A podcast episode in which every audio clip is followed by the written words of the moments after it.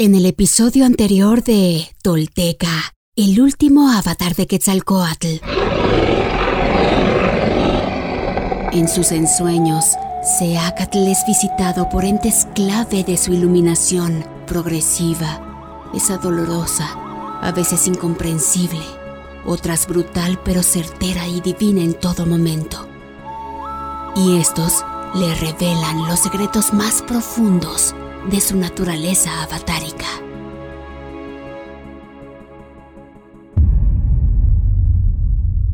Esto es Tolteca, el último avatar de Quetzalcoatl. Todo esto sucedió y los textos y códices dan cuenta de ello. Estos son hechos reales. Quienes logran desentrañar en sí mismos el secreto del todo se vuelven personas espejo, rostro y corazón. Y en ese espejo nos reflejamos todos como herederos de la náhuac. Pagnopatescatl nochitimoixcopinan. Toish cuanto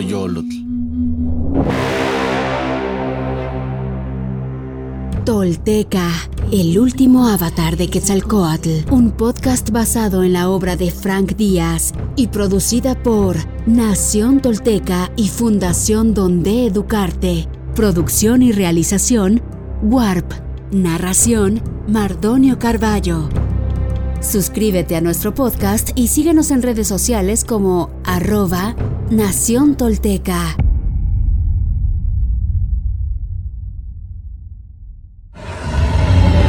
Dragón de Xochicalco. Xochicalco, actual estado de Morelos, día 1 dragón del año 1 caña, 3 de diciembre del 999 después de Cristo.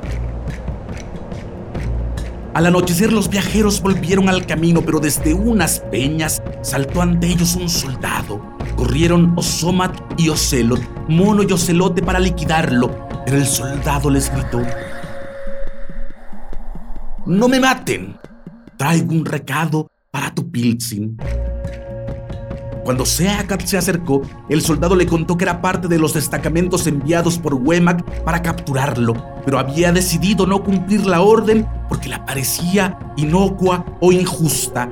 Añadió que previendo que los fugitivos tomaran esa ruta, Wemac había apostado asesinos al norte de los volcanes.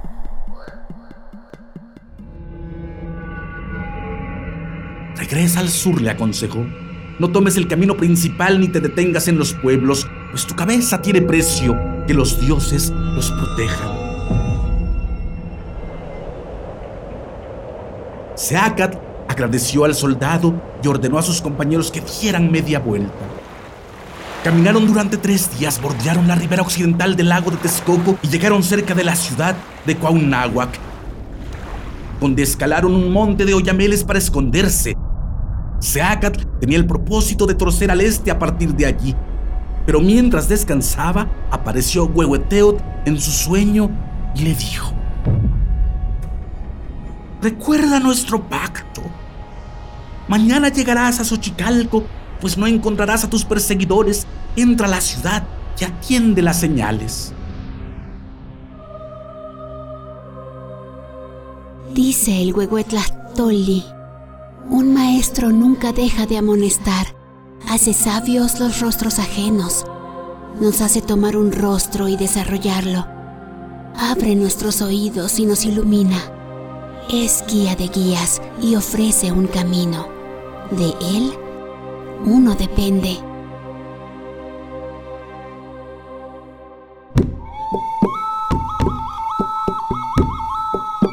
Entonces pidió a sus discípulos que continuaran hacia el sur.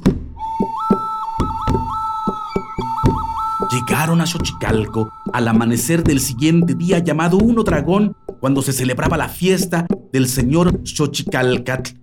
El de la Casa Florida, el legendario fundador de la ciudad, se escondieron en una barranca cercana al camino y desde allí espiaron a los moradores, quienes se habían levantado temprano para engalanar la ciudad con largas banderas en las que habían escrito oraciones, pues creían que cada vez que el viento las agitaba, se elevaba una plegaria.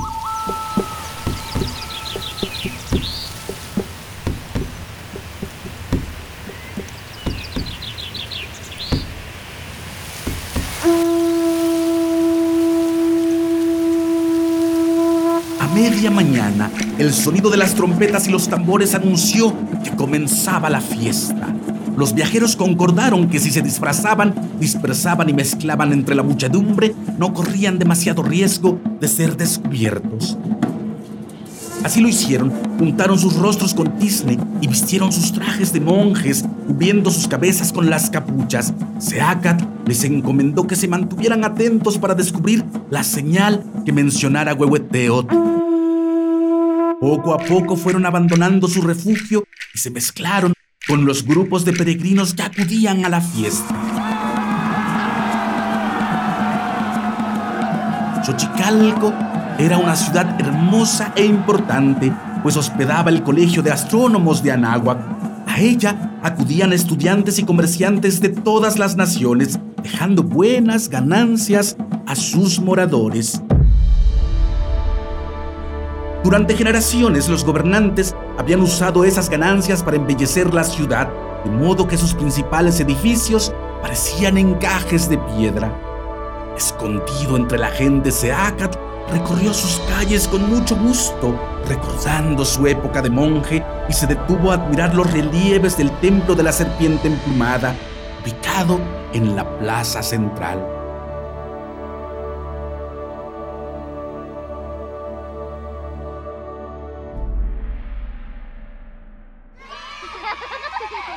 De pronto los niños que había entre la multitud comenzaron a gritar, pues llegaron los payasos con sus trajes de plumas y sus instrumentos musicales. Y subieron al Cuatlapechtli, la plataforma de serpientes ubicado en medio de la plaza. Después de tocar el caracol hacia los cuatro rumbos, enunciaron.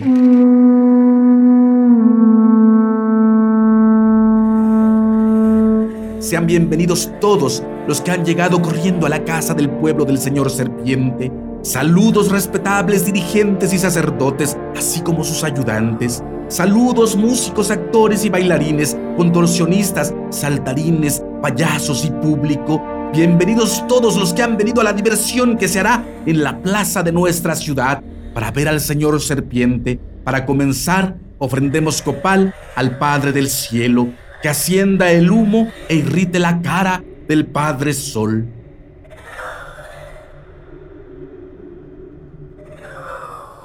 Tras quemar el incienso, los actores comenzaron su acto, consistente en canciones, contorsiones, imitación de animales y malabares con pelotas. Seacat se sentó entre la gente fingiendo atender a la función, pero no dejaba de observar los templos que rodeaban la plaza, preguntándose dónde estaría la señal.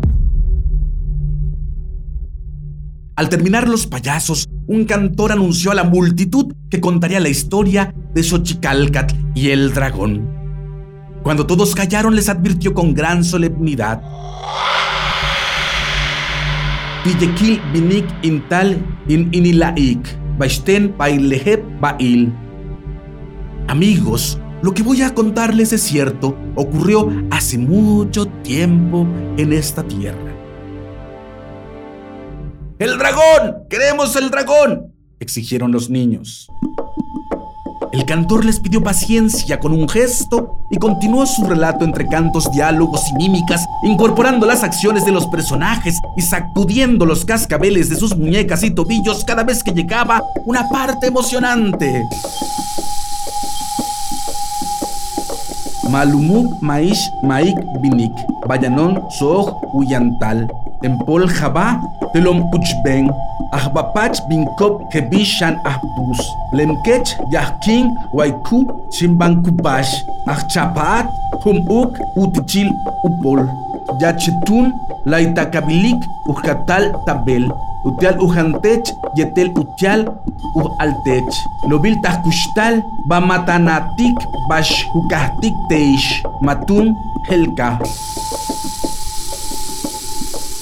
Fue hace muchos, muchos años, cuando aún no había nacido ninguno de ustedes.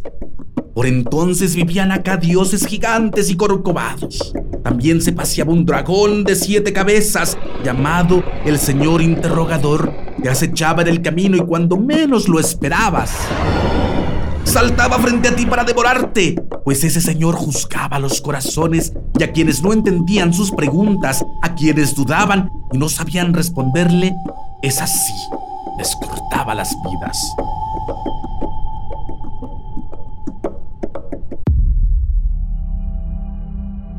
El cantor corrió por el escenario con los brazos extendidos, fingiendo ser un dragón que volaba en busca de su presa. Luego explicó que el verdadero nombre del dragón era Tlahtlani Petlazolcoatl, el cien pies interrogador, pero la gente lo conocía como Mazacoatl, serpiente venado, pues sus cabezas tenían cuernos de venado.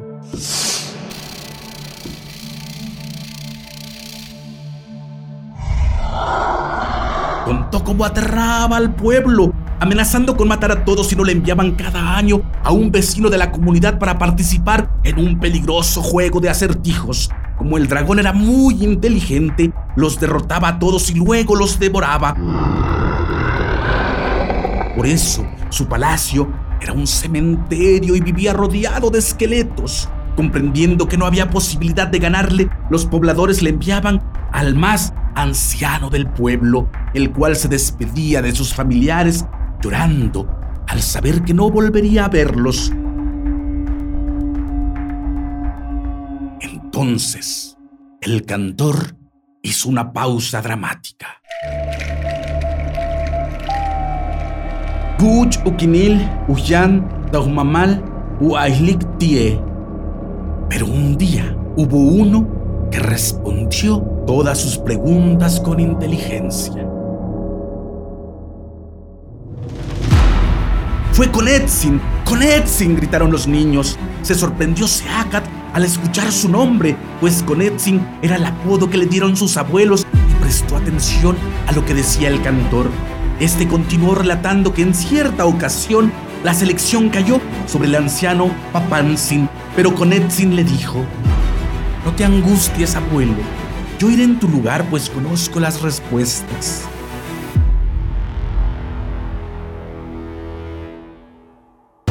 Cuando llegaron los tres soldados del dragón a buscar al anciano, el niño salió a su encuentro y fue con ellos. Los guardias, muy contentos, exclamaron, Por fin, nuestro señor comerá carne fresca.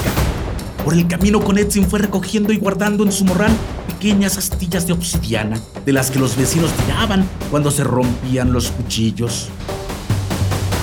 Cuando llegaron al palacio del dragón, este se quejó ¿Acaso soy un ratón para que venga a retarme este pequeño? Pero con Etzin sostuvo su reto de modo que el dragón se vio obligado a plantearle sus acertijos. A todos respondió el niño con facilidad y brillo. Tras decir esto, el cantor comenzó a correr por el escenario, rugiendo como un dragón ofendido y continuó su relato. Katu yubaje katsih kinaji tumen laitiel maíz uchajal uik leil unutahtiel ashapat lai tinuke tilaipe. Cuando el dragón oyó su respuesta se enfureció porque estaba escrito que aquel que pudiera burlarlo con su ingenio y entendimiento, ese sería el nuevo señor interrogador.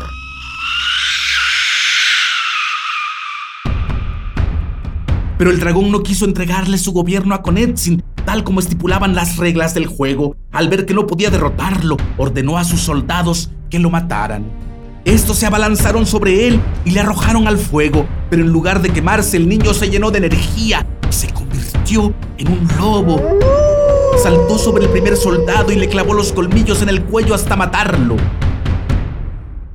Al ver esto, los otros soldados huyeron, pero el niño se transformó en un ocelot en un ocelote y dando un largo salto cayó sobre el segundo, al que destrozó con sus garras.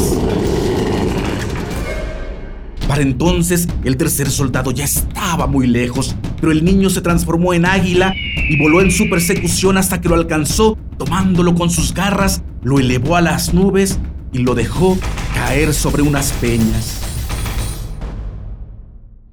Después, lanzando un penetrante grito, convirtió los cadáveres en piedra.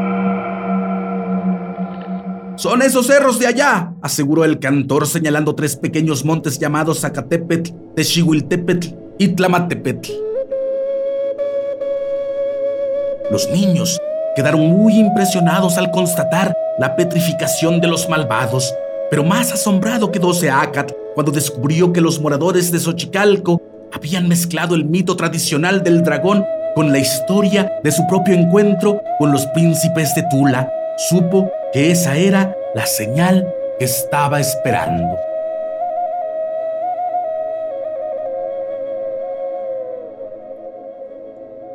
¡Que lo devore! ¡Que lo devore! pidieron los niños.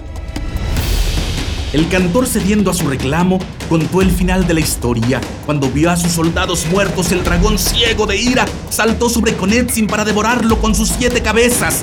Pero el niño saltó a su encuentro, se metió en la boca más grande y bajó a su estómago antes que pudiera masticarlo. Aquí dentro sacó las navajas de su morral y comenzó a cortar las tripas del dragón. La bestia se retorció de dolor y trató de vomitar a Konetzin, pero este desgarró su vientre desde adentro y salió ileso por el agujero. El dragón murió entre terribles convulsiones. Entonces bajó del cielo un torbellino de viento y se lo llevó.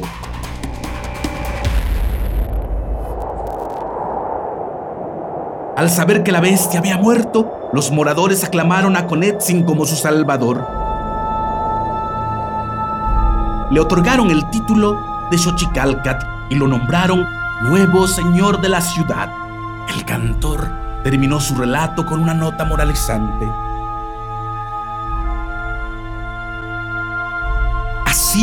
Con todo rigor cayó sobre el dragón la maldad de su engaño. Al ser engañado por quien le respondió, por sus embustes fue vencido el devorador cuando la serpiente emplumada lo destrozó.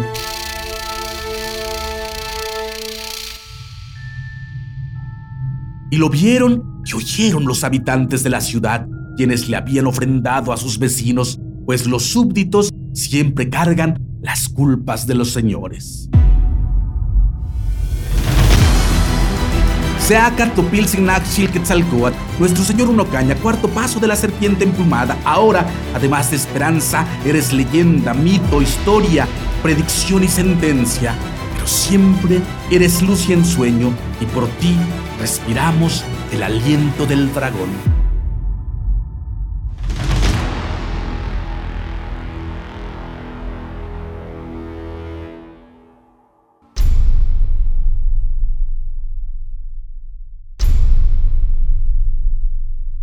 Hoy me pongo de pie, firme sobre la tierra.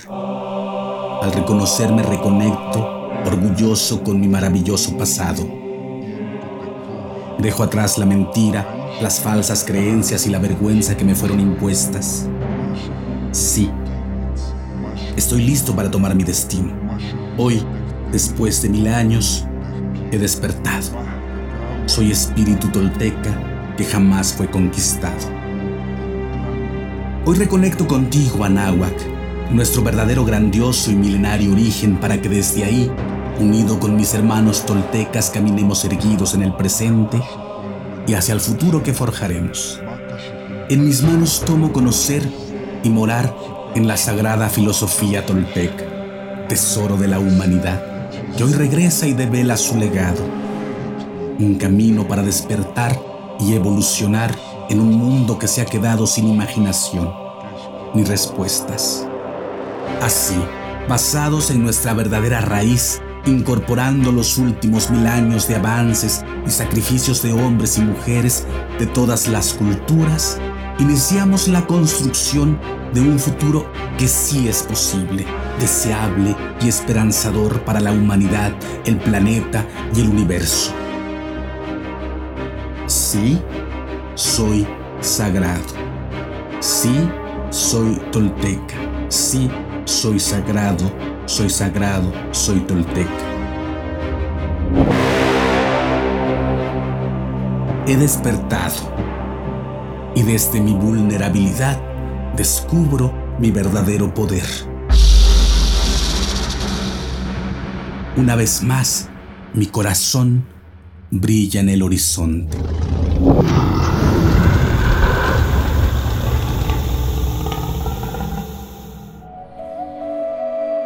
Suscríbete a nuestro podcast y síguenos en redes sociales como arroba Nación Tolteca.